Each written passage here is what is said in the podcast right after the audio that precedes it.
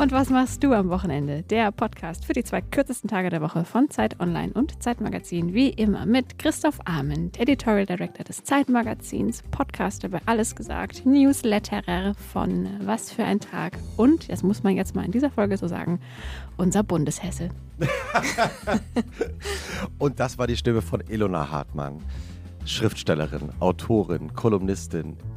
Ich darf es nicht sagen, aber sie schreibt an ihrem zweiten Buch. Er darf es wirklich nicht sagen. Und Radiomoderatorin und äh, Trägerin von einer ganz neuen Farbe an den Fingern. Hab ja, das gesehen. ist Neonpink. Ich dachte mal, was Dezentes zwischendurch. Für den Januar. Ja. Finde ich sehr gut. und auch diese Folge wird wieder produziert von Pool Artists, von The One and Only Felix Böhme. Felix Böhme. Und ähm, äh, Bundeshesse stimmt natürlich nicht so ganz, oder beziehungsweise so halb weil wir haben heute eine Bundeshessin. Ihr, ihr teilt euch den Platz. Ja, hier zu Gast. Sie ist eine der mächtigsten Menschen in der deutschen Kunstwelt. Äh, sie ist CEO, unser erster CEO bei uns äh, zu Gast äh, des Auktionshauses Griesebach. Ist 1988 in Frankfurt am Main, liebe Grüße, geboren. Und ja, also ähm, wer sich in der Welt der Kunst nicht so auskennt, bestes Verständnis dafür. Das ist auch kompliziert, auch dieser Kunstmarkt, wie das alles so geht und wer irgendwie was ersteigert und wer ein Bild zu Hause findet und denkt, das ist irgendwie viel wert. Also unsere Gästin kennt sich damit sehr gut aus.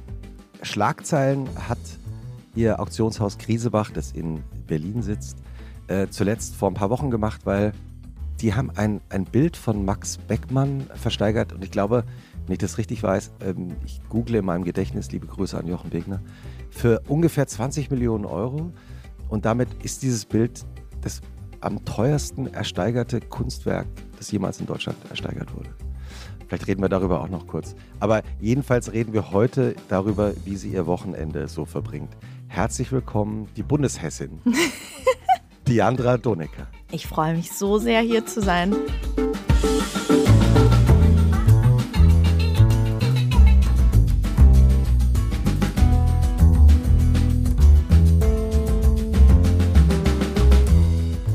Finde es erstmal so umwerfend, dass ich als ähm, Kunsthandelsmensch irgendwie in dieser wunderschönen Reihe und bei euch sein darf. Ich habe ganz viel am Wochenende nochmal alte Folgen gehört, um auch so in den Groove zu kommen. Dann dachte ich so, Anna Thalbach, Anna-Maria Mühe und dann darf ich irgendwie kommen. so cool.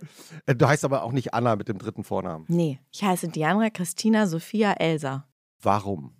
Einmal dachte meine Mutter in äh, den Anfangsschwangerschaftsmonaten, es wäre Sophia, dann Christina, dann dachte sie an ihre Großmutter Else, dachte das nicht so cool Elsa und dann las sie Diandra in den Presswehen oder so und das wurde es dann. Ja, sehr gute Wahl. Keine ich, Entscheidung ist auch eine Entscheidung. Äh, ähm, das stimmt auch. Äh, weil ich kenne, glaube ich, niemanden sonst, die Diandra heißt. Ich auch nicht. Ich stelle mir immer vor, wenn ich einer begegnen würde, ob ich dann so unterschwellig aggressiv wäre, weil man sich ja doch einbildet, dass es dann so nur mein Name, wenn man gar nicht gewöhnt ist, jemals einer anderen zu begegnen. Das ist schon, glaube ich, komisch.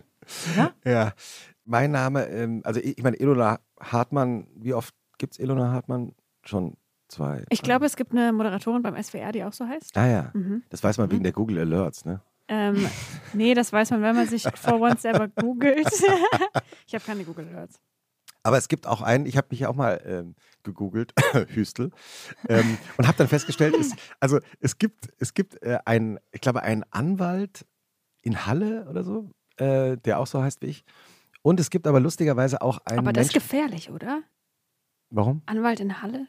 Weiß ich jetzt nicht. Wenn du dann, äh, wenn du dann fälschlicherweise ein, anwältliche Mails bekommst. Ach so, ah. verstehe. Ah, da muss man und auch sie denken, naja, der Arme, der haut, wird, der haut uns raus wird aus der alles Sache. von der gnadenlosen Zeit das ist ja Spam ein guter gefiltert. Filmbeginn. Ja. Mhm. mhm.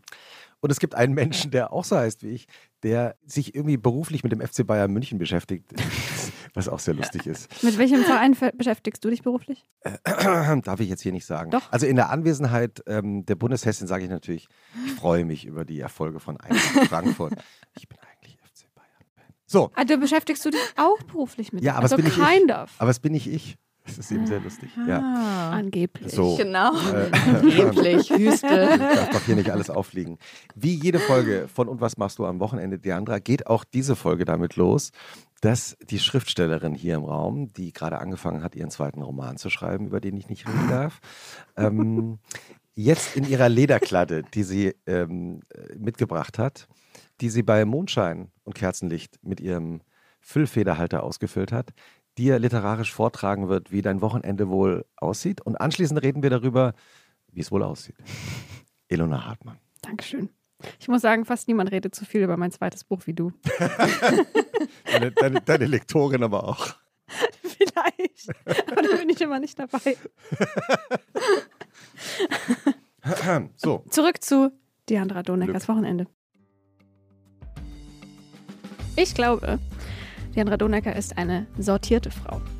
So sortiert, dass ihr Wochenende nicht für Wäsche falten, Altglas wegbringen und Ablage machen da ist, sondern für den frontalen Genuss gewonnener Freizeit. Die verwendeten Materialien dabei sind unter anderem Daunen, Butter, Rotwein, Öl, frische Luft, altes Holz, dicke Bücher, Wolle, Gruyère, Espresso, Porzellan, Messing, Seide, Salz, Sekt. Ich nicke ganz viel. Die genaue Zusammensetzung kann variieren. Was bleibt, ist aber die betonte Abwesenheit von allem Aufgeregten. Die Kunstwelt in all ihrer Exaltiertheit verlangt von Deandra Donecker genug Adrenalin ab, sodass Sams und Sonntage eigentlich nur sein müssen wie ein Bild von Gerhard Richter. Also eine Art aufgeräumte Lebendigkeit. Oh Gott, wie schön. Da habe ich aber wieder einen Das- rausgelassen. Ja. So geht's, so geht's mir jede Woche, Diandra. Wow. zuhöre. Können wir damit jetzt wieder aufhören, bitte? Und Danke. ähm, bitte. Danke. Und äh, was stimmt alles davon? Du hast sehr viel genickt. Manchmal hast du kurz mit dem Kopf ich sehe das ja immer nicht. Wo hast du mit dem Mhm. Kopf geschüttelt? Das weiß ich zum Beispiel nicht mehr, weil das ja in dem Moment so ein Ruckeln ist. Ich dachte nur so, ja, das so als die Wolle kam und die Mhm. Bücher an der Gruyère, da habe ich, glaube ich, heftig, ne? heftig Ja, ja. genickt. ähm, weil äh, so diese, wenn man Wochenende in Begriffe sozusagen aufteilen würde, war ganz schön viel dabei, was für mich Mhm. sehr wichtig ist. Also ich glaube auf jeden Fall, Freitag ist so der Entstöpselungsabend, wo ich so denke, da muss ich jetzt, da komme ich oft von einer Reise zurück oder irgendwie später aus dem Büro und dann habe ich so ein Overload aus Menschen, aus Smalltalk und dem Ganzen, dass ich da eigentlich wirklich so Brot, Butter, Gruyère, Rotwein, da hatte ich schon mal ein paar. Alles, was dich erdet. Ja, und auch nicht so nochmal wild verabreden. Das kann ich dann irgendwie nicht mehr. Bist du so eine Person, wenn du zurückkommst von einer Reise, ähm, Ganz schlimm den. Koffer, ganz schlimm? Ja. Okay, aber bist du generell jemand, der dann den Koffer sofort aufräumt oder lässt du Ja. den so lange wie möglich Nee. stehen? Also ich habe, wie wahrscheinlich viele, ich habe so viele Ticks und ähm, äh, mein armer Freund, ähm, der wirklich sich dann in eine buddhistische Zen-Haltung begibt und einfach nur wartet, bis der Sturm zu Ende ist. Ich muss alles auspacken, ich desinfiziere, ich im Idealfall räume noch irgendwas perfekt wieder zurück ein und erst Schon dann komme ich so, ja? Mhm. ja, Maren Kräumann, die ja äh, auch vor einigen Folgen bei uns zu Gast war, äh, der geht es, glaube ich, ähnlich, äh, hat sie uns erzählt. Und das Erste, was sie, glaube ich, macht, hat sie gesagt, ist erstmal die äh, Klamotten in die Waschmaschine, mhm. Um so ein bisschen auch so zu reinigen. Und Ja. Kennst du das auch? Ja, Mhm. genau so. Das irgendwie sind so Prozesse, die mich wieder nach Hause bringen und die auch mir wahrscheinlich irgendwie diese Ordnung im Kopf, die dann vielleicht fehlt, in diesen Dingen ähm, zu geben scheint. Und das ist ganz wichtig. Und wenn das dann nicht so liegt, also es gibt fast so krampfartige Momente, wo ich so denke, nein, das muss aber so sein. Und ähm, das ist für die Umgebung manchmal nicht so einfach, aber irgendwie gelingt das. Aber danach bist du wieder sortiert und Ga- und ganz locker und fröhlich wieder. Davor Ja, wirklich so äh, Krampf und dann ganz witzig plötzlich wieder. Und der andere rechnet aber gar nicht mehr damit, weil die Stimmung so, äh, die Luft ist so dünn und dann kommt meine gute Laune sehr plötzlich irgendwie. So ist der Freitag. Und äh, so ab wann kommt dann die gute Laune ungefähr? Also uhrzeitsmäßig. Ähm, ich würde sagen, immer so plus minus ab neun und dann, dann puzzle ich da so rum. Dann wird irgendwas gegessen, Musik gehört, bisschen einfach auch so rekapituliert, finde ich, was man so alles gemacht hat, weil ähm, es ist ja immer so viel. Also wenn ich mir überlege, wie viel man alleine irgendwie guckt und liest und aufschnappt und irgendwie nach außen Fröhlichkeit performt, obwohl man vielleicht gerade sich gar nicht so fühlt, das, das äh, merke ich dann gerade bei diesem Nachhause zurückkommen. Weil du das gerade so beschreibst, deinen Arbeitsalltag, vielleicht erklärst du noch mal kurz, das Auktionshaus Griesebach. Wie viele Mitarbeiterinnen und Mitarbeiter hast du? Und Mhm. also damit wir so eine Vorstellung kriegen, wie viel Jahresumsatz macht ihr? Äh, Ist das überhaupt öffentlich? Ja, Ja, schon. ja, ja, ist öffentlich. Also wir sind ähm, 57 Mitarbeiterinnen und Mitarbeiter. Wir sitzen in Berlin in Charlottenburg ähm, an der Fasanenstraße, Ecke Kudamm, in einer ganz schönen Villa aus dem 19. Jahrhundert. Und ähm, wir verkaufen quasi Kunst quasi vom 19. Jahrhundert bis ins 21. Jahrhundert. Das sind vornehmlich Gemälde, Zeichnung, Skulptur, Fotografie. Das bedeutet zwei große Auktionen im Jahr mit jeweils ähm, knapp 700 Kunstwerken, die wir anbieten und noch jeden Monat ein bis zwei Online-Auktionen. Insgesamt liegen wir mit diesem tollen Max Beckmann-Erlös in diesem Jahr bei knapp 75 Millionen Jahresumsatz. Das ist weltweit gesehen überhaupt nicht so, huh, aber für Deutschland ist es toll. Ähm, und wir sind da so sehr weit vorne als Haus in Deutschland. Und ähm, das ist so das tägliche äh, Geschäft eigentlich. Kunst suchen, Kunst ähm, finden, Kunst anbieten. Und das Schöne ist irgendwie, was ich daran so besonders mag, dass man wirklich so ein Team ist. Also du musst mit demjenigen, der dir das Kunstwerk anvertraut, irgendwie äh, eine Bindung eingehen. Und genauso ist aber der Käufer, der irgendwann die Hand hebt und sagt, ich möchte das gerne genauso wichtig. Und du bist eigentlich immer so am Makeln auf dieser Ebene mit beiden Seiten. Und abgesehen von diesem klassischen Auktionsprogramm machen wir eben auch wahnsinnig viel schöne Veranstaltung und wollen diese Villa, deswegen betone ich die auch, die manchmal so abschreckend und zuwirkt, auch gerne aufmachen, gerade auch für andere Altersgruppen, weil ähm, so ein bisschen unterliegt ja dieser Kunsthandel immer dieser Überschrift elitär abgeschlossen, man muss wahnsinnig vermögend sein und das stimmt manchmal schon, aber ähm, nicht nur und das zu öffnen ist irgendwie wichtig. Ich habe mir sagen lassen, Hüstel, dass es auch Tricks gibt, ähm, wenn man auch nicht so viel Geld hat oder äh, denkt oh Gott, ich kann da jetzt nicht mitsteigern. Und das, also man, stimmt es, dass man auch die Auktionen abwarten kann, wie sie gelaufen sind? Ja. Und dann nochmal nachfragen kann, ähm, sagt mal, welche Kunstwerke wurden nicht ersteigert? Gibt es da irgendwie noch eine Möglichkeit, die zu kaufen? Ja. also es gibt wirklich den sogenannten Nachverkauf, auch bei allen Häusern weltweit. Das heißt, die Auktion endet und danach kann man das dann unterschiedlich eine Woche oder bis zu vier Wochen noch Kunst kaufen die in der Auktion nicht zugeschlagen wurde. Und das ist äh, quasi, wenn du unbedingt etwas haben willst, dann würde ich immer raten, in der Auktion mitzumachen, weil sonst ist es weg. Ja. Aber ähm, wenn man wirklich einfach sagt, ich bin da offen und schau mal, dann entsteht auch so was Basariges, was auch Spaß macht, weil du würdest dann sagen, hey, das hat ja 1000 Euro gekostet, ich werfe jetzt mal 800 Euro in den Ring, dann müssen wir mit dem Eigentümer makeln, sind 800 okay und dann entsteht auch so eine lustige Hin- und Her-Kommunikation und das ist richtig toll. Sollte man nutzen, auf jeden Fall. Ja, ist das schon mal ein Tipp fürs Wochenende, Ja. oder? Ja, der Nachverkauf. Ich habe eine Frage zu dieser Villa. Mhm. Hast du einen Lieblingsort da drin? Ich würde sogar sagen mehrere. Ah ja. Also Lieblingsort ist einmal irgendwie, es gibt, wenn man reinkommt, und das ist ganz typisch für den Architekten Hans Griesebach, der auch unser Namensgeber ist, ähm, ist es sozusagen so eine Halle, in die du eintrittst und auf der linken Seite geht eine Wendeltreppe nach oben und über der Halle entsteht so eine Art ähm, Galerie, von der du runtergucken kannst. Und Hans Griesebach hat sich immer darum gekümmert, in alle Nischen, wirklich so überall gibt es mini kleine Sitzplätzchen, wo dann oft heute nur eine Person hinpasst, vielleicht 1892 auch zwei kleinere. Also ich passe dann nur alleine dann rein, aber es ist wunderschön. Es gibt so irgendwie so spielerisch kindliche Verstecknischen. Das ist toll. Ich mag mein Büro irre gerne, weil ich da so rausgucke auf Bäume und sitze wie in so einem Baumhäuschen. Und äh, dann vielleicht ein bisschen langweilig, aber klassisch irgendwie so diese Terrasse, die sich in diesen Garten eröffnet, weil ich es so irre finde. Wir sind am Kudamm und du hörst wirklich nichts. Also es ist ganz, ganz still und ähm, sehr grün und viel Efeu. Also der ist jetzt nicht blumig und Farne wedeln im Wind, sondern der ist auch sehr dicht und grün und schwer. Das ist schön. Und äh, stimmt es, ähm, also, weil man kann sich ja so als Laie auch fragen, wie kommen eigentlich diese Kunstwerke zu euch? Und da habe ich mal gelesen, es gibt eine Regel, die heißt DDD. Das sind Death, Debts and Divorce. Kannst du das Ähm, einmal Das kurz ist noch wirklich eigentlich immer so. Düm, so ein bisschen traurig. Tod, Schulden und Scheidung. Ja. Davon lebt eigentlich das Auktionswesen. TSS. Toxisches Schocksyndrom. Auch.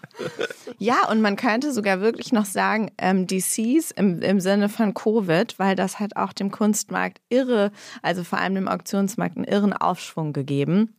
Alle Messen waren zu, die Galerien waren zu und wir haben da sehr profitiert. Aber diese drei Ds, die du meinst, die sind wirklich auch immer noch so der Treiber. Die meisten Menschen veräußern jetzt ja nicht Kunst, weil sie sagen, oh, ich habe mein Leben lang Polke gesammelt und jetzt doch nicht mehr. Ich gehe jetzt auf äh, Enten oder Richter oder irgendwas, sondern es ist eben wirklich oft eine Notwendigkeit, die einfach mhm. aus diesen drei Gründen sich speist und was auch bedeutet, wenn du in diesem Berufsbild irgendwie arbeiten möchtest, dann muss man auch aushalten können, dass man mit Menschen sitzt, die eben wirklich nicht gerade fröhlich sind oder gut aufgestellt, ähm, sondern eher sorgenvoll und man kommt auch sofort in so eine Intimität. Also mhm. man sitzt ja dann auch nicht immer in äh, irgendwie einer Vorstadtvilla und kriegt den Tee, sondern es sind auch oft, ähm, sitzt man irgendwo im Wohnzimmer und links ist der Wäscheständer und die Person hat dieses eine Bild mal vererbt bekommen und muss es jetzt verkaufen, weil es was anderes zu finanzieren gilt. Und äh, das ist etwas, was ich wieder sehr mag, weil es dann auch so dicht wird und so ehrlich, aber man muss es irgendwie auch aushalten können manchmal. Gibt es äh, in solchen Gesprächen einen Trick? Nee, ich glaube, ich würde sogar sagen, also wenn die absolute, der Versuch, so sehr du zu sein, wie du es nur sein kannst, weil man merkt immer sofort, wenn man so tut, als, also ich verbinde Trick, Charme ist immer wichtig sicherlich und dass man irgendwie eine gewisse Art hat, das Gespräch auch zu führen in die ja. Richtung. Aber eigentlich ist es am besten, wenn man so unverstellt man selbst ist, wie man sein kann und der andere das wirklich spürt und sich dann bereit ist, auf dich einzulassen, weil unterm Strich ist es natürlich ein totales ähm, People's Business, keine mhm. Anglizismen. Richtig, aber egal. Menschengeschäft. Menschengeschäft. Das klingt gruselig. Ja. ja.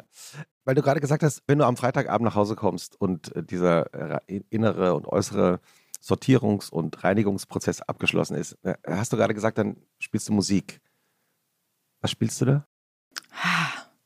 Ich bin so ein bisschen so ein Musik, äh, wie soll ich das sagen, Musikspacko. Also ich habe so verschiedene Musikstücke, die höre ich ganz oft und gerne, aber ich könnte dir gar nicht immer genau sagen, was es ist oder wer es ist. Ich habe so Phasen von ähm, irgendwie, ich höre gerne Queen und solche Geschichten. Und, und bist, bist, du dann so, so ein Mensch, die dann Achtung, Anglizismus, äh, Repeat One hört? Also ja. wenn du ein Lied machst. Wiederholung 1. Wiederholung 1? Ja.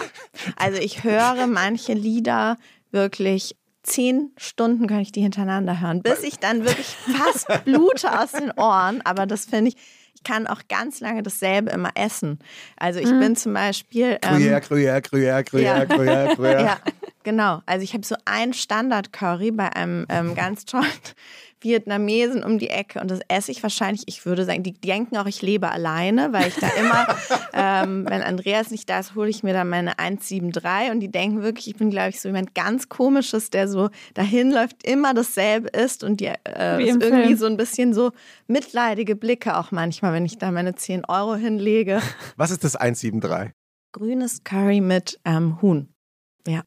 Auch nicht aufregend, aber es ist sehr toll.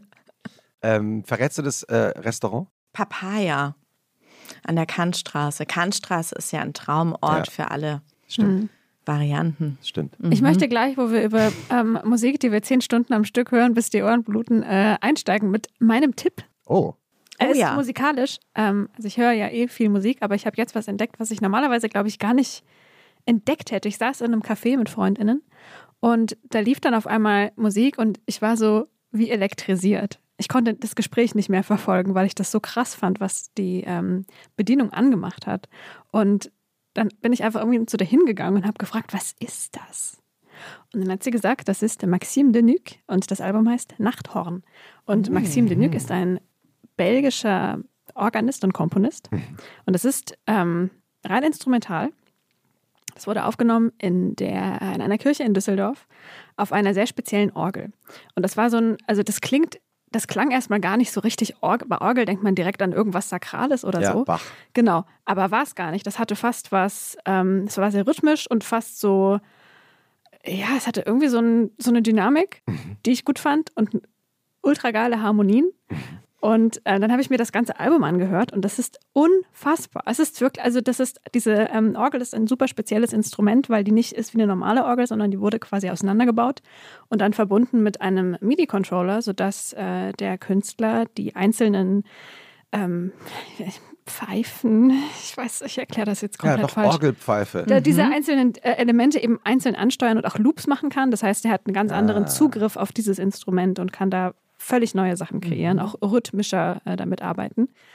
Und genau, dieses Album Nachthorn ist eben äh, irgendwie 37 Minuten lang. Ich habe das in den letzten Tagen, ich würde sagen, 400 Mal gehört. Und ich glaube, mein Gehirn hat jetzt einen anderen pH-Wert. Irgendwas hat, irgendwas ist da passiert. Das hat mich so reingesogen. Und ich kann jetzt gar nicht mal sagen, wer sich das anhören soll oder so. Das ist, ich kann, das ist so speziell, dass ich irgendwie nicht weiß. Ich bin jetzt schon ich sehr gespannt. Ich auch. Bin jetzt schon sehr Aber es gespannt. ist irgendwie wunderschön. Es macht total Spaß, obwohl es eigentlich auch sehr ähm, introvertierte Musik ist, finde ich. Es hat manchmal ein bisschen was so fast technohaftes, weil es so rhythmisch ist und auch relativ schnell. Es ist nicht wie so normaler Ambient, wo so alle 20 Minuten mal der Akkord wechselt, sondern schon ziemlich so, da passiert viel, das mag ich.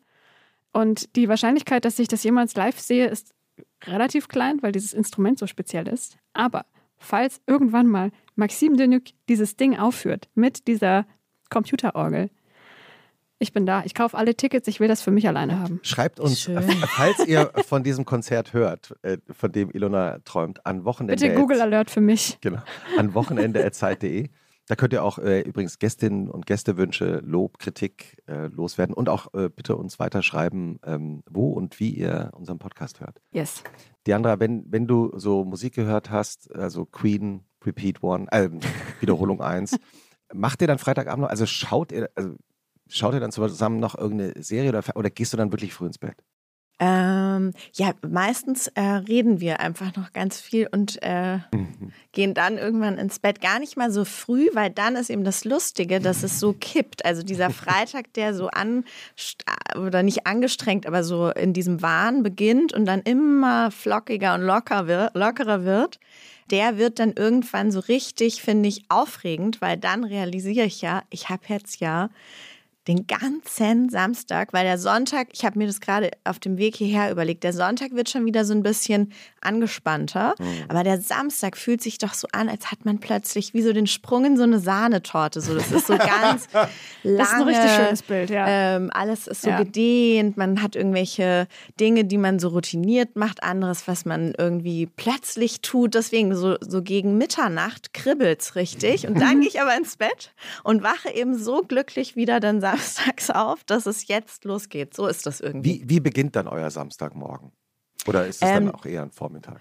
Ähm, ja, also auf jeden Fall kein Wecker. Ich finde, das ist so Samstag und Sonntag, außer es ist irgendwas anderes los. Aber so jetzt mein Traumwochenende, das ich mal skizziere, was hoffentlich meistens dann so gelingt, ist wirklich ohne Wecker. Dann ist schon mal, finde ich, ziemlich viel gut, weil dann habe ich so das Gefühl, mein Körper sagt mir, jetzt geht der Tag los und ich muss nicht irgendwie so senkrecht starten. Wann klingelt der Wecker normalerweise? Also unter der Woche? Ach, wahrscheinlich nicht so früh, aber so halb acht stehe Ja. ich auf.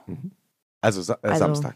Ja. Genau, Samstag. Und dann ähm, bin ich eigentlich an diesem Samstag äh, vor allem mit dem Markt erstmal beschäftigt, der vor meiner Haustüre liegt. Das ist äh, dieser Karl-August-Platz mit einem Markt, der wirklich irgendwie so äh, süß ist, weil da gibt es dann so ganz tolles Brot, ähm, ganz tollen Lavendelstand, irgendwie super Käse natürlich. Gruyère, Gruyère, Gruyère, Gruyère. Gruyère.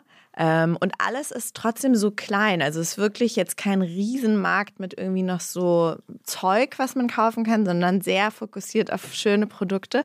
Ich bilde mir dann auch immer ein, dass ich mit allen Marktmenschen so super befreundet sei, was natürlich nicht stimmt, aber ähm, ich neige immer dazu viel zu viel irgendwie zu erzählen, auch dann zum Teil so privat, wo der andere eher so merkt man so mit dem Baguette schon so ein Zeichen gibt. Ähm, und insofern ist das so ganz wie so Huhu, hi und es kommt aber gar nicht so viel zurück, aber das merke ich dann in dem Moment gar nicht in meiner glücklichen Blase.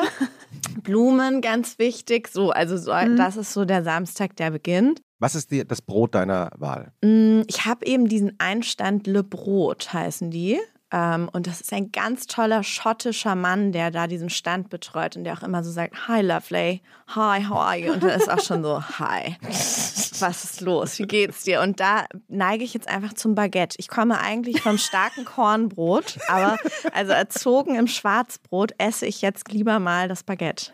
Ich finde das einen guten Folgentitel. Ich neige zum Baguette. Erzogen im Schwarzbrot ist auch gut. Ähm, das heißt, bei euch zu Hause in Frankfurt gab es vernünftiges Schwarzbrot. Ja, ich war eines dieser Schulkinder, mit der man nie das Brot getauscht hat, weil ich hatte einfach Fencheltee, dann dieses Vollkornbrot mit so einem Scheibchen Käse, was ich dann gegen 13 Uhr so wählte und alle anderen hatten so weiße tolle Brötchen mit Mayonnaise und die Mutter hat noch irgendwie Tomate und Gurke und wir waren einfach immer sehr basic bei diesem irgendwie so naturigen Eindruck in der, im Brotpapier und das war dann auch, dann dringt ja so das Fett so in das Brotpapierchen ein und das war, fand keiner gut. Also äh, da komme ich her. wenn, du, wenn du dann von deinem kleinen Markt und dem, den zwei Baguettes, die du gekauft hast, äh, zurückkommst, was geht dann? Genau, dann schleppe ich das erstmal alles hoch, mhm. weil äh, der Aufzug hängt meistens. Irgendjemand in meiner Hausgemeinschaft macht da was am Schlüssel. Naja, das nur so nebenbei. Und dann geht es gleich wieder los. Also dann beginnt eine Reihe der Einkäufe, ohne manchmal zu wissen, wann ich das dann alles irgendwie konsumiere. Aber es ist irgendwie sehr schön. Dann gehe ich also zu so einem Weinladen um die Ecke. Dann habe ich, man darf das ja hier alles sagen, gell? Ja, ja, alle Markennamen. Okay. Unbedingt. Dann gibt es dieses Goldhahn und Samson auch bei mir äh, an der Wilmersdorfer Straße. Und da äh, tue ich, ich kenne mich nicht nur nicht so gut aus mit Musik, auch nicht so mit Wein, aber umso lieber höre ich dann da auch nochmal zu, was derjenige sagt. Und dann gehe ich weiter Richtung weiter Benjaminplatz. Da ist, sind die Geistesblüten, ein ganz toller, kleiner, äh, engagierter, wunderbarer Buchladen. Da stöber ich dann, weil ich finde, der Samstag ist auch so für Bücher. Das führt dazu, dass ich sehr viele Bücher kaufe, die ich auch nicht weiß genau, wann ich sie dann lese, aber irgendwie Hauptsache haben dann schon mal. Das befriedigt, finde ich. Es gibt doch diesen Ausspruch, Bücher kaufen und Bücher lesen sind zwei unterschiedliche Hobbys. Ja. ja, ich lese auch wahnsinnig gerne, aber mhm. ähm, die, die Geistesblüten sind wirklich fantastische Buchhandlungen. Also sie machen, ja. machen auch ein eigenes Magazin Irre. und Veranstaltungen und bringen äh, unterschiedliche Menschen zusammen für ihre Lesungen ja. und Veranstaltungen. Also Wirklich eine, auch eine meiner Lieblingsbücher. Ja, und Christian und Marc sind wirklich ein, ein Traumpaar und was die da wuppen, finde ich immer so beeindruckend. Ja. Also ganz toll. Dann trage ich all das wieder nach Hause. Ich befinde mich ja noch im Radius. Sowas zum Beispiel wie so Reinigung, Waschmaschine, das mache ich immer irgendwie mehr auch unter der Woche. Mhm. Das spielt da dann nicht so eine Rolle. Es sind eher so Pleasure-Einkäufe. Mhm. Habe ich mir gedacht. Äh, und dann fängt es so an, dass ich realisiere, wow, immer noch erst 13.30 Uhr. Ich bin irgendwie, der Tag liegt noch vor mir, ist das schön. Und dann ähm, gibt es irgendwie jetzt auch mal so, mal so, mal gehe ich ins Museum, mal laufe ich durch irgendeine Galerie Mal treffe ich jemanden, irgendwann führt es mich Richtung Potsdamer Straße. Darf ich das auch sagen? Du darfst alles In sagen. den weltbesten äh, Laden äh, von Andreas Mokudes, wo ich dann stöbere und ähm, Ver verrätst du dann das Geheimnis, warum es der also Das ist meine große Liebe. Ja, das, ja. wenn du das sagst, ist es okay. Das ist der Andreas, den du vor drei Minuten erwähnt hast. Ja, genau. Ja der arme Andreas, der immer aushalten muss, wenn ich so nach Hause komme am Freitag, das ist der. Genau, und da stöbere ich dann, weil ich finde, manchmal ist Berlin sehr grau und oll und so nicht, wie soll ich das sagen, nicht so schön, dass es dich manchmal innerlich aufladen kann. Und da ist dann so ein Ort, auch mit den Galerien drumherum, wo, wo man so plötzlich sich an so eine hellblaue Vase lehnt und denkt, ach, das ist ein guter Ort. Das ist dann auch nochmal so ein Samstagsritual. Weil du gerade gesagt hast, dass du so viele Bücher kaufst ähm, und aber auch viele Bücher liest. Mhm. Ähm, was liest du gerade? Drei äh, Bücher. einmal lese ich, was sehr, sehr lustig ist. Da müsste ich jetzt nochmal auf mein Spickzettelchen gucken. Hast du einen Spickzettel dabei? Ähm, mhm. Ja klar, hol ihn raus. Weil ich muss nämlich dann auch ein Zitat vorlesen. Das finde ich nämlich gut. Ja. Wartet mal. Spickzettel finde ich gut, oder? Geil. Ist immer gut. Gäste wieder besser vorbereitet als wir. Ähm, Das, ja. Da ist der Spickzettel. Guck mal, das, der ist ähm, Eigentlich müssten wir sehr, die- sehr dicht wir beschrieben. müssten die eigentlich alle fotografieren und dann recht. so. das wäre wahrscheinlich dran. ein eigener Instagram-Account. Nochmal. Ja, oh Gott, noch einer. Oh Gott, nee, Also, stimmt. ja. Also, Achtung. Das eine, was ich gerade lese, ist, ähm, sind so 100 ähm, ja, Begegnungen und Geschichtchen zu Ernst Bayerle, die sehr lustig sind, ähm, weil sie mich auch sehr erinnern oder er mich erinnert manchmal an unseren Griesebach-Gründer Bernd Schulz, weil Bayerle hat irgendwie am Tag ungefähr 30 handschriftliche Briefe mindestens verschickt. Dann hatte er in seinem Büro ein E und ein B für seinen Namen, aber das war dann eben auch so der Name und bis heute sagt man wohl so in der Fondation, ja, ja, EB, also EB ist irgendwie so wie bei uns bei Griesebach BS. Fondation Das Bayerle, schön. ein fantastischer Kunstort in der Schweiz. Ja. Und was für ein Mann. Also irgendwie so viele tolle Geschichten. 100 Klees gekauft und verkauft, 61 Giacometti. Also nur so gigantische ähm, Kunstvorgänge. Dann, äh, und deswegen wollte ich mein Spickzettelchen holen. Das ist jetzt auch nicht, äh, wahrscheinlich hat es auch der ein oder andere auch zu Hause schon, diese Briefe zwischen Frisch und Bachmann, weil es natürlich ein Riesenbuch ist und ich jetzt nicht so, hm, lesen wir doch mal 150 Seiten, aber diese Briefe bieten sich ja an, dass man sie so im, äh, wann auch immer man sie liest und ich bin gerade noch da sehr am Anfang, also 58 oder so. Und das fand ich so schön, deswegen habe ich das mitgebracht. Da schreibt er ihr, ich glaube aus Neapel, Du bist ein Meertier, das nur im Wasser seine Farben zeigt. Dein Gesicht in meinen Händen, dann fahren wir zusammen in die Wirklichkeit. Ist das nicht schön? Und das in einem Brief, der nicht nur so ist, sondern auch äh, die, diese Sprache ist so unglaublich von diesen beiden, dass ich ähm, das und dann habe ich noch sehr, aber das habe ich jetzt auch schon fertig, dieses tolle Kirsty Bell Gezeiten der Stadt wo sie so in ihrer Wohnung an dem Landwehrkanal, glaube ich, oder sitzt und quasi die Geschichte ihres Hauses, die Geschichte des Kanals, in dem Rosa Luxemburg schwamm und tausende Verkehrsunfälle endeten. Und darüber erzählt sie die Geschichte der Stadt Berlin. Und da gibt es so tolle Sätze zu Berlin, zu diesem grauen Himmel, zu diesem melancholischen, zu diesen äh, historischen Narben der Stadt. Also wow, auch toll. Fantastisch. Äh, Max Frisch und Ingeborg Bachmann, eine unglückliche Liebe am Ende. Mhm. Äh, aber äh, der Briefwechsel, ich habe ihn noch nicht gelesen. Ich bin, bin sehr, so wie du es jetzt äh, sagst, sehr neugierig geworden.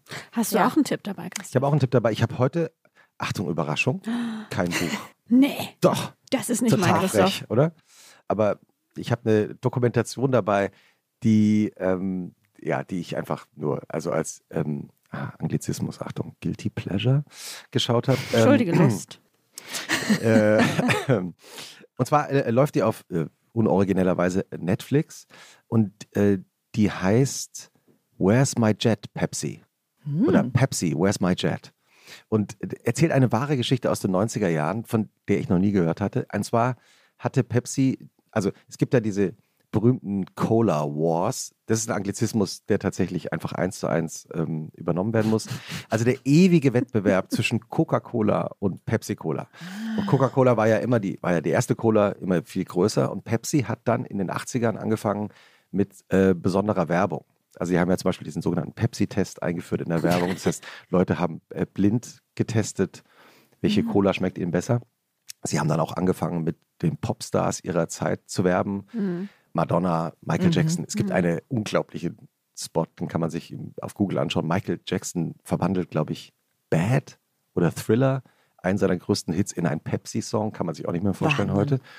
Und dann haben sie in den 90er Jahren äh, eine Kampagne gestartet, weil sie gemerkt haben, ah, Jugendliche ähm, interessieren sich natürlich auch sehr für Kleidung. Und es gab dann sozusagen Merch von Pepsi.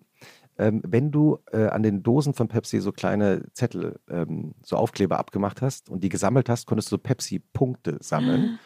Und äh, also konntest du dann halt eine, bekamst eine Baseball-Cap oder eine Sonnenbrille oder eine Lederjacke, je nachdem, wie viele Punkte du gesammelt hattest. Und dann kam Pepsi und die Werbeagentur auf die Idee, zu einem Werbespot, ein jugendlicher Schüler äh, steht morgens auf und zieht sich halt all seine Pepsi-Sachen an, die er bekommen hat äh, durch das Sammeln. Also T-Shirt, Baseballkappe, Lederjacke, Sonnenbrille. Geht dann aus dem Haus seiner Eltern und steigt in einen Jet. Und mit diesem Jet ähm, also das sind sicher so Top Gun-Nachwehen gewesen ähm, vom ersten Top Gun-Film. Mit diesem Jet fliegt er dann in die Schule, landet auf dem Schulhof, steigt aus dem Jet aus und sagt, ähm, so sinngemäß, äh, ist auch schneller als mit dem Bus. Und dann wurde an dieser Stelle eingeblendet, diesen Jet äh, bekommt man für sieben Millionen Pepsi-Punkte, die, glaube ich, damals so einen Gegenwert hatten von 700.000 Dollar. Also offenkundig natürlich ein Witz äh, weil man dann für diese Lederjacke halt irgendwie, keine Ahnung, natürlich irgendwie 20 Punkte brauchte oder 200 oder so. Aber es gab einen Jungen, einen echten Jungen äh, in der amerikanischen oh Provinz, der sich diesen Video, diese Werbung angeschaut hat und gedacht hat, was wäre, wenn ich diese sieben Millionen Punkte bekomme? Muss mir Pepsi dann einen Jet schenken? Und ähm, damit geht diese kleine Doku-Serie los, denn er überredet dann, ich will nicht zu viel verraten, aber er überredet dann einen erwachsenen, heute würde man sagen, Investor, ihn dabei zu unterstützen. Und er bekommt diese sieben Millionen Punkte. Ich werde jetzt das Ende der Doku nicht äh, auflösen, weil das muss man einfach schauen, ähm, was dann alles passiert ist. Äh, nur eine kleine Anekdote kann ich noch erzählen. Es wird nämlich auch dann, es werden die Werber natürlich auch interviewt in dieser Doku, die damals an diesem Werbespot beteiligt waren und der ähm, Creative Director. Kreativer Direktor. Äh, danke, Ilona. Erzählt er die Geschichte, wie es eigentlich zu diesen sieben Millionen kam. Weil eigentlich hatte die Werbeagentur in dem Werbespot 700 Millionen reingeschrieben. also, um noch klarer zu machen, dass es ein Witz ist. Aber bei der ersten Präsentation mit Pepsi, mit den Vorständen und den Marketingleuten, sagte einer dieser Menschen, die Zahl ist zu lang, die kann man nicht gut lesen. Können wir nicht eine Null streichen? Dann haben sie also eine Null gestrichen und den Werbespot nochmal vorgeführt. Und dann war dem das aber immer noch zu klein. Dann haben sie noch eine Null gestrichen.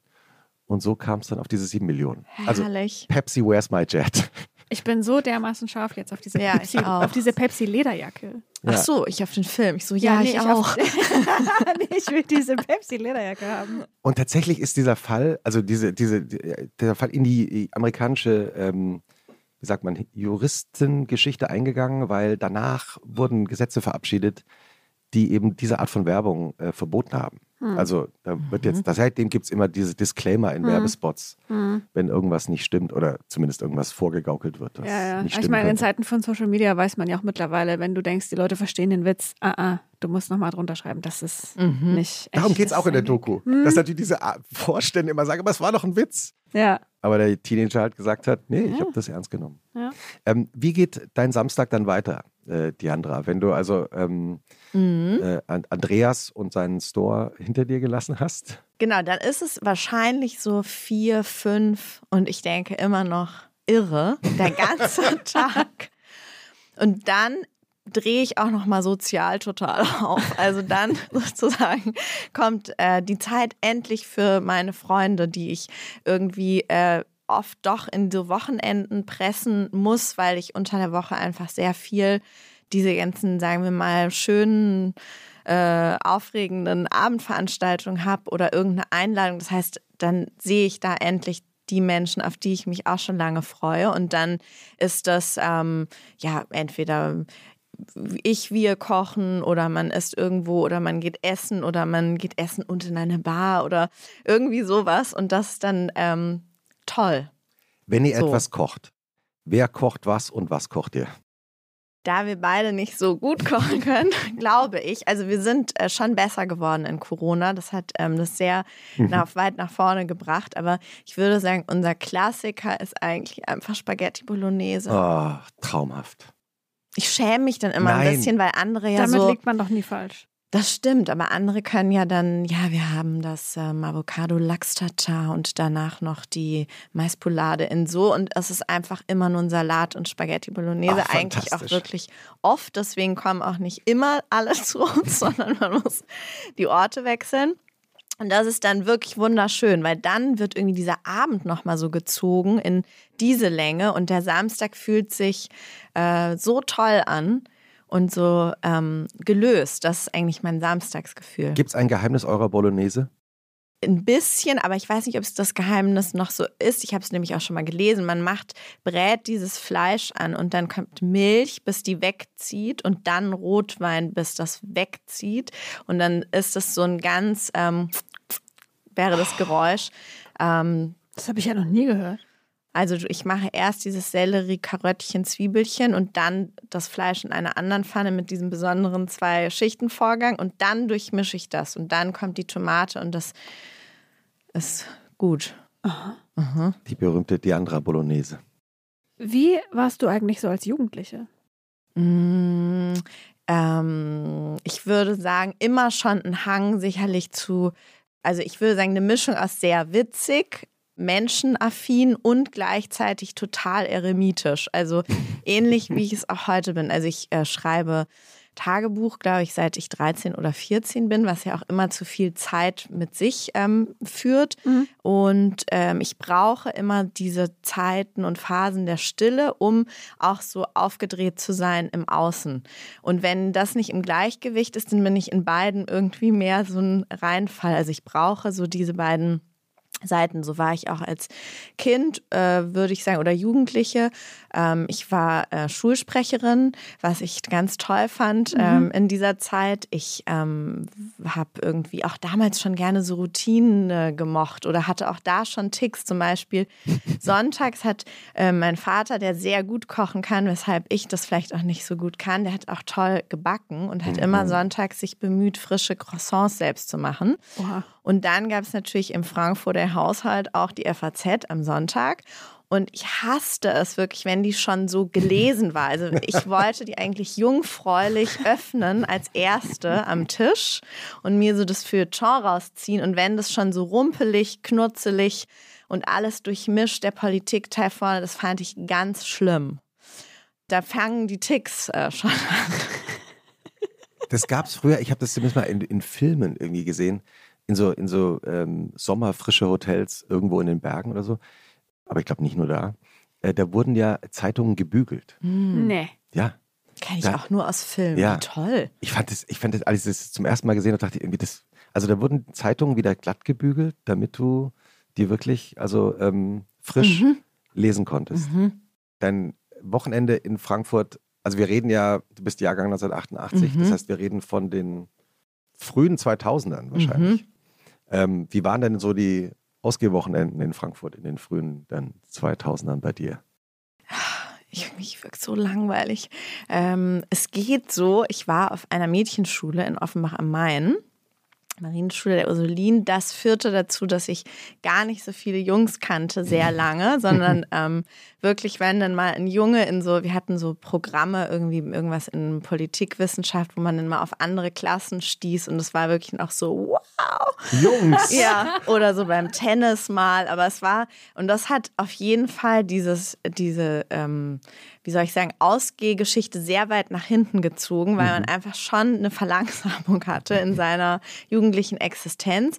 Und ähm, klar, ich war mal mit meiner Schwester so im Robert Johnson. Auch in Offenbach. Ähm, auch in Offenbach, ein ganz toller Club damals. Und auch in, ich weiß gar nicht mehr, wie das alles hieß, an der Hanauer Landstraße gab es mal sowas Kinkermeer mit so einem Pool innen drin. Ich glaube, das war auch so die Christoph Zeit, nickt wissend. Äh, wo man so, so glitzernde kleine Tops und irgendwie sowas. Aber das war es dann auch. Und dann bin ich ja nach München zum Studieren und da fing eigentlich erst dieses Leben an. Da war ich wirklich wahnsinnig viel aus und auch einfach ganz viel unterwegs. Da kommt eigentlich nochmal, deswegen, ich finde immer so erwachsen geworden bin ich eigentlich in München. Ich weiß noch, wie ich da ankam bei meiner sehr geliebten Cousine Julia, die mich drei Monate bei sich aufnahm bei meinem ersten Praktikum. Und da hatte ich so das Gefühl, ich fahre jetzt Fahrrad und keiner muss wissen, wo ich bin. So, ich fahre mhm. einfach los.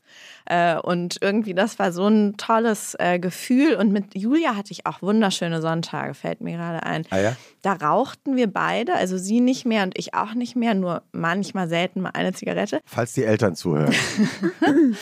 und mit der habe ich dann so irgendwie diese ganzen äh, Key Royal und ähm, ah. Monaco-Franze, dabei die ganze Wohnung eingeraucht und ähm, die alten Folgen war, nachgeschaut. Ja, und dann auch so irgendwie nachts nochmal durch Schwabing gelaufen, herrlich. Ein bisschen was geht immer, gell? Mhm. Das ist überhaupt, also ähm, äh, glaube ich, ein, ein Sonntagsvergnügen, das man nur empfehlen kann, auch alte deutsche Mhm. Serien nachzuschauen. Also natürlich genau, Kier Royal, Monaco, Franze, Münchner Geschichten, gibt es ja alles, äh, kann man sich alles anschauen. Ich habe vor kurzem, weil- nur weil du es gerade erwähnst, fällt mir ein, ähm, mich mit Gerd Fröbe beschäftigt, ähm, weil ich irgendwie alte James Bonds nochmal Es geschah nachgeschaut am habe. helllichten Tag. Ja, stimmt. Mhm. Sein, sein, einer seiner berühmtesten Filme. Mhm. Und wie das halt manchmal so ist, wenn man sich so reinnördet in irgendjemanden, also völlig sinnlos im Grunde genommen, habe ich dann irgendwie den Wikipedia-Eintrag von Gerd Fröbe nachgelesen und habe dann gelesen, dass seine allerletzte Rolle, die er in seinem Leben gespielt hat, also ich meine, er hat große Hollywood-Filme gedreht, große, wichtige deutsche Filme, eine Rolle äh, war in einer Folge der Schwarzwaldklinik. Oh. Ui. Ähm, und da, Achtung, Anglizismus, geriet ich in einen Rabbit Hole. Ein Hasenloch. Ja, ein Hasenloch. Hm. Äh, wenn ich dann wirklich alte Schwarzwaldklinik-Folgen nachgeschaut habe, äh, ist wirklich, es ist ein Vergnügen. Dein Gesichtsausdruck ist so süß, wenn du das sagst. Das ist wirklich äh, natürlich äh, Kindheitserinnerung. Auch diese alten Autos, diese alten Audis, Mhm. Mercedes-Taxis, die da natürlich eine Rolle spielen. Sascha Hehn, der immer aus einem anderen Golf Cabrio springt. Ah. Ja. Und Hannelore Elsner, mit der Professor Brinkmann dann eine Affäre in Amerika hat. Und dann spielen die in Amerika, sie sind in San Francisco, aber wir reden von Ende der 80er Jahre, dann spielen die plötzlich so ein bisschen Dallas. Also die Kamerafahrt geht natürlich immer nur auf die Hochhäuser und man ist auf einer Ranch und im Grand Canyon. Also man taucht ein in diese 80er, spät 80er Bundesrepublik Mhm. Mit den Themen, die es damals auch gab und eben einem sensationellen Gerd Fröbe. Also wer sich diese Folge nochmal anschauen will, soll es unbedingt tun, denn wir reden ja in der, über die Zeit vor, der, ähm, vor dem Fall der Mauer. Mhm. Der alte West. Der alte Westen, der den Osten komplett ignoriert hat, Ja. also kulturell, man muss es wirklich sagen, ja, komplett ignoriert hat. Mhm. Was man auch daran merkt, dass Gerd Fröbe, der ja aus Sachsen kam und der ja in Goldfinger in James Bond sich auch selbst sächsisch synchronisiert hatte, man hat das ja, dieses Idiom auch in den, in den Ohren, musste aber einen, einen Bayern spielen. Also er sprach sozusagen mit so einem fake bayerischen äh, Dialekt. Aber es ist sehr lustig, wenn man sich das anschaut. Das Sächsische kommt immer wieder Kommt durch. durch. Und das ist fantastisch. Also, ähm, ja, das nur, weil du das gerade erwähnt hast. Weil du über, über Sonntage sprichst, wie sehen eure Sonntage eigentlich heute aus? Ähm, Sonntag also ist dann A, nochmal ohne Wecker. Dann äh, gibt es, wenn ich ganz viel Glück habe, es gibt einen ganz tollen Bäcker, für den ich auch nochmal Werbung machen muss, Taudin. Ähm, in der Nähe, was ist denn das? Ackerstraße an diesem Nordbahnhof oder wie das heißt, vorbei. Naja, egal. Jedenfalls heißt das Bäcker und die machen die besten, besten, besten, besten Hefezöpfe der Welt. Mhm. Und ähm, wenn die nicht schon vergriffen sind, samstags gegen elf und ähm, das irgendwie nicht möglich war, den zu besorgen, dann gibt es diesen Hefezopf, ganz viele Zeitungen.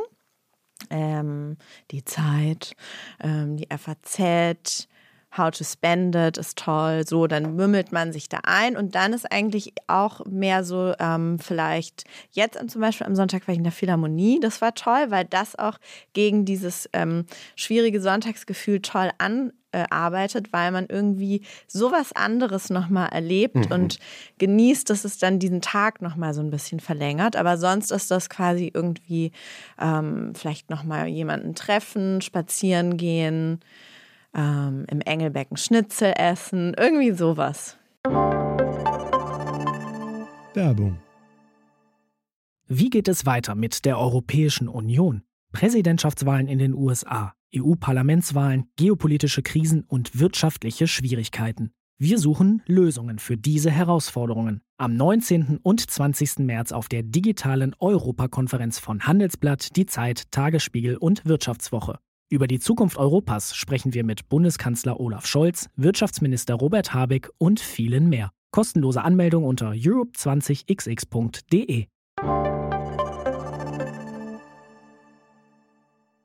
Du hast äh, vor dreieinhalb Minuten, als wir angefangen haben zu reden, ja kurz erwähnt, dass die Sonntage sind immer schon so ein bisschen komplizierter als die Samstage, weil da der Montag schon Ja, droht. irgendwie guckt er schon so um die Ecke. Also mir fällt es irre schwer. Ich glaube, ich könnte sogar fast sagen, ganz genau Sonntag ab 15.30 Uhr fängt es schon an, dass ich irgendwie denke an die Termine der Woche und dann bin ich einfach nicht mehr ganz so buttrig. Also Samstag bin ich wirklich so ein Mhm. Milchshake und Sonntag werde ich schon wieder so straffer. Da habe ich so eine minimale Anspannung in mir und die ist dann montags eigentlich gar nicht mehr da, aber dieses Gefühl vor dem Montag, das war schon in der Schule so und das ist irgendwie heute so. Ich kriege das gar nicht aus dem System. Ich ist eigentlich absurd, weil man vermiest sich eigentlich diese Stunden, diese vielen, die man noch hat, aber man denkt schon so irgendwie, ich weiß gar nicht, an was ich genau denke. Ich finde das objektiv richtig, dass man so empfindet, ehrlich gesagt. Geht dir das auch so sonntags? Ja. Ich glaube sogar fast, ähm, wenn ich nicht wüsste, welcher Wochentag wäre, wüsste ich trotzdem, wenn ja, Sonntag ich Sonntag auch. ist. Ich auch. Ja. Ich spüre auch die Umstellung der Zeit zum Beispiel total extrem. Jetzt mit dieser Stunde mehr war es doch Mhm. richtig, bin ich verwirrt. Ja. Ich dachte wirklich, der Tag endet nicht. Das war so irre. Also ich habe da, vielleicht haben wir beide da so eine Ja. Sensibilität Ja, ja, in der inneren Uhr. Ich war zum ersten Mal pünktlich dann nach der Zeitumstellung. Ich kann mir vornehmen, aufzuwachen zu einer bestimmten Uhrzeit Ja. und das ohne Wecker schaffen. Ja, Ja.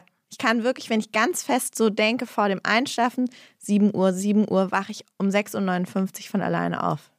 also ich, ich kenne das nur, dass ich weiß, okay, am nächsten Morgen, ich muss irgendwie früh zum Zug oder ich muss irgendwo haben einen frühen Termin. Also ich sage jetzt mal, der Wecker, also der Wecker, das Handy in Wahrheit natürlich, also wird auf 6.30 Uhr gestellt, dass ich dann auch tatsächlich um 6.25 Uhr aufwache. Mhm. Hm.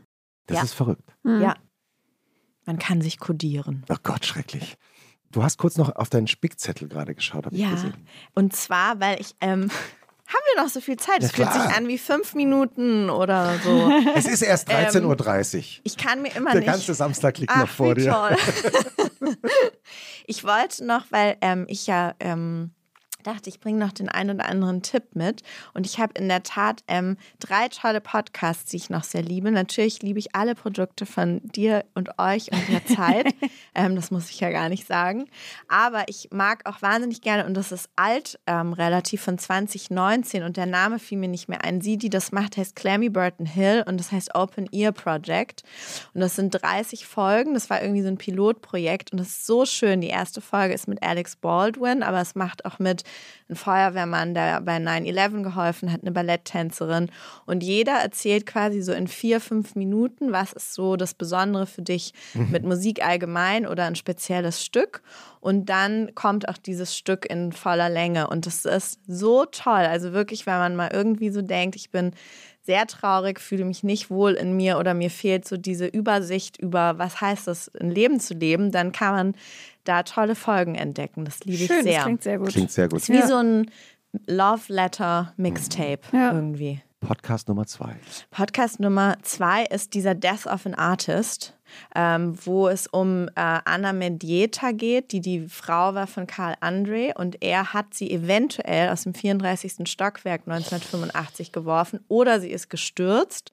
Und um diesen Fall geht es und das ist, glaube ich, eine Produktion von Zwirner. Wahnsinnig toll, acht Folgen, super spannend und Der man berühmten kriegt großen Galerie. Genau, Entschuldigung, der Ja. berühmten großen Galerie. Und ähm, das Drehbuch kommt, glaube ich, von einer Dame, die irgendwie Direktorin war vom LA Contemporary Museum. Und der ist so toll gemacht und man lernt auch irre viel über die Kunstwelt in den 80er Jahren mit all diesen Figuren, die dabei waren. Und der dritte ist, das habe ich selbst erst gerade entdeckt, vielleicht auch mega bekannt, ich weiß es nicht, ist diese Esther Perel.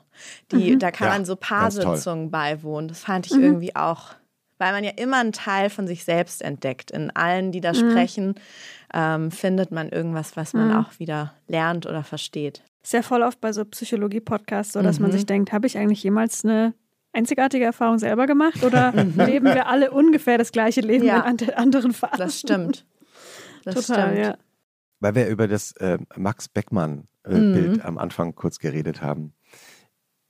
Kannst du mal beschreiben, diesen Moment, als dir klar wurde, das Ding geht jetzt auf 20 Millionen? Boah, das ist so ähm, ein ganz komischer Moment, weil man arbeitet darauf wahnsinnig hin. Also es gibt ja immer sozusagen einen vereinbarten Limitpreis, unter dem man eine Arbeit nicht verkaufen darf in Absprache mit den Einlieferern und dann ist es sozusagen nach oben hin offen. Wie war der? Ähm, der lag jetzt, wir haben begonnen bei 14 Millionen.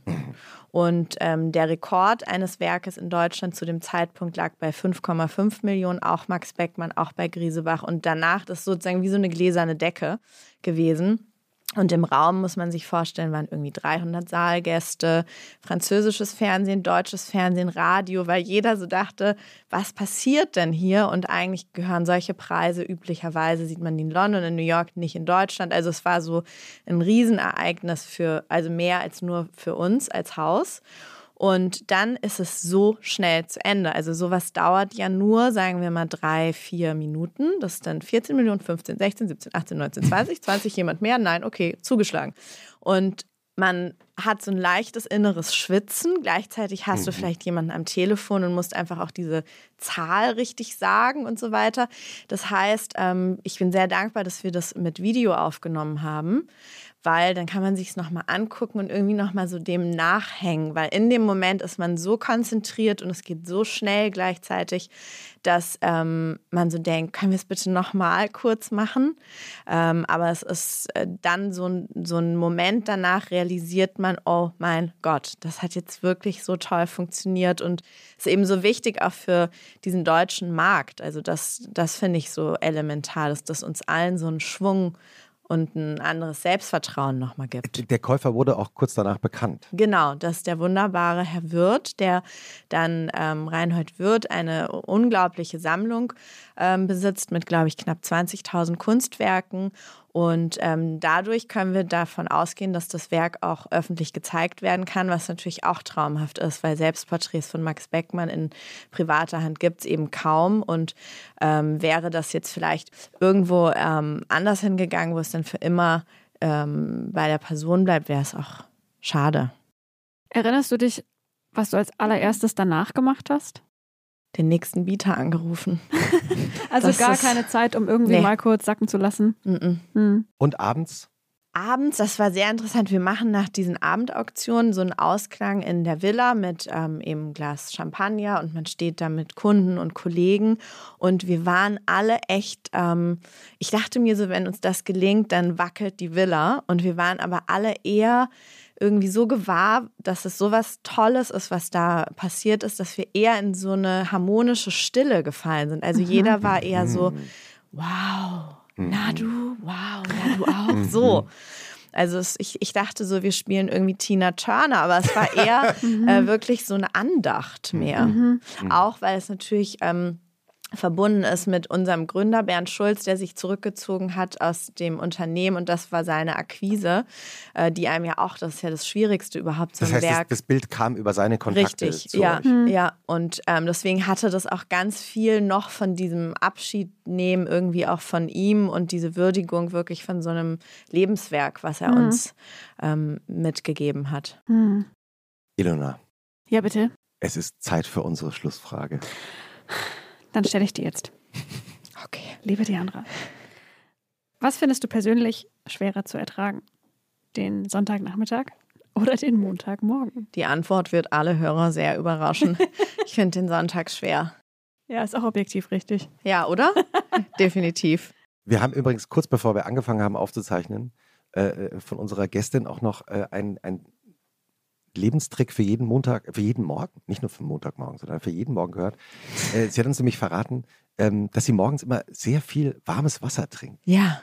Das ist also ähm, so die Einbildung von so einem ayurvedischen Grundrauschen in meinem Leben mhm. und das tut irrsinnig gut. Es belebt den Körper, es hat so was Reinigendes und ähm, ist auch gut für den Magen. Mhm. Ich kann es nur empfehlen.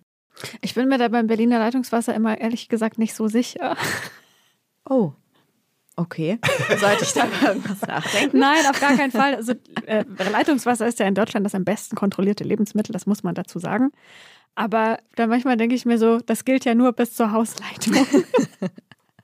Und bei so einem Berliner Altbau denke ich mir manchmal, wer weiß, vielleicht wieder die Tagesdosis Blei gerade mir reingefahren. Who knows? Oh, plötzlich sah mein Morgen ganz anders aus. Tut mir leid. Eine Schlussfrage habe ich noch, die andere. Ja. Wenn du ein Kunstwerk auf die berühmte einsame Insel mitnehmen dürftest und du darfst dir frei aussuchen, was wäre es? Oh, ist das schwer. Darf ich sagen, zwischen was ich schwanken würde aktuell? Gerne. Ich glaube, ich würde immer äh, schwanken zwischen einer Zeichnung und wenn ich so träumen würde, könnte, würde ich wahrscheinlich sagen, irgendwie so eine Michelangelo-Zeichnung. Ähm, Warum? Weil ich finde immer, dass gerade in so Arbeiten auf Papier dieser Strich, wie er da sitzt, ohne dass du ihn groß korrigieren kannst und auch irgendwas retuschieren, das ist wirklich so göttlich, dass das so aus der Hand in den Stift aufs Papier ähm, fließt. Und das andere wäre wahrscheinlich im Eindruck der letzten Ausstellung, die ich da in Paris hatte, diese Joan Mitchell Monet, würde ich so eine Mitchell. Wow, diese Farbexplosion, so viel Kraft. Das wär's. Und du, Christoph? Keine Ahnung. Ehrlich gesagt. Ich. Äh, ja, doch. Jetzt. Ähm, ich würde, glaube ich, zurzeit ein Kunstwerk von Anthony Valerian mitnehmen. Das finde ich aber toll. Da könnte ich dir sogar noch mal eine Chance anbieten, wann du die nächste Ausstellung sehen kannst. Nämlich am Freitag, ähm, den 13. Januar, eröffneten wir und ähm, die Ausstellung und die läuft bis zum 21. Januar. Also es ist eine kurze, wunderschöne Blume, die aufgeht in der Villa. Und wir wollen damit als Haus Griesebach ein bisschen auch in den Dialog treten mit jungen Künstlern. Und Anthony ähm, ist Schüler von Daniel Richter gewesen, malt sehr figürlich und ähm, gleichzeitig irgendwie träumerisch. sind große Formate, die wir zeigen, die sich beziehen auf ähm, August Sanders Menschen des 20. Jahrhunderts, diese Bäuerin. Und ähm, das ist natürlich toll, Christoph. Finde ich gut. Haben wir äh, gar nicht abgesprochen. Aber ähm, ja, ging mir gerade so durch den Kopf. Hm. Äh, und du, Ilona? Also ich bin auf der Insel und ich habe dann das Kunstwerk dabei und das ist dann bei mir und nicht mehr woanders, ne? Ja. Mhm. Dann würde ich die Mona Lisa mitnehmen. Einfach, einfach, damit die Leute mal im Louvre entspannt, ohne Stress, ohne 300.000 Leute den ganzen Rest angucken können. und Tolle niemand mehr Antwort. von diesem kleinen, blöden Bild, das man sich auch bei Google angucken kann, ihre Zeit verschwenden. Hast du, hast du die neue Folge, hast du die neue Folge von Bernard Blanc schon gesehen? Nee. Auf Netflix? Nee. Ja, der neue Film mit Daniel Craig. Äh, kann ich nur empfehlen. Okay, da spielt nämlich die Mona Lisa auch eine gewisse Rolle. Der, der passieren nicht so schöne Dinge. Das darf Oh man, glaube ich, verraten. Aber Gute es ist Besserung. Ja, aber es ist ja nur ein Film. Ist ja nun Film. Das war eine sehr schöne Folge, Diandra. Herrlich. Vielen Dank. Ich habe es so geliebt. Vielen Wir Dank, dass auch. du zu Besuch warst und ein schönes Wochenende. Schönes Wochenende. Tschüssi. Tschüss.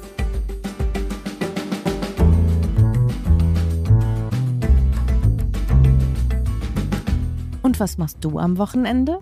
Ist ein Podcast von Zeitmagazin und Zeit Online, produziert von Pool Artists.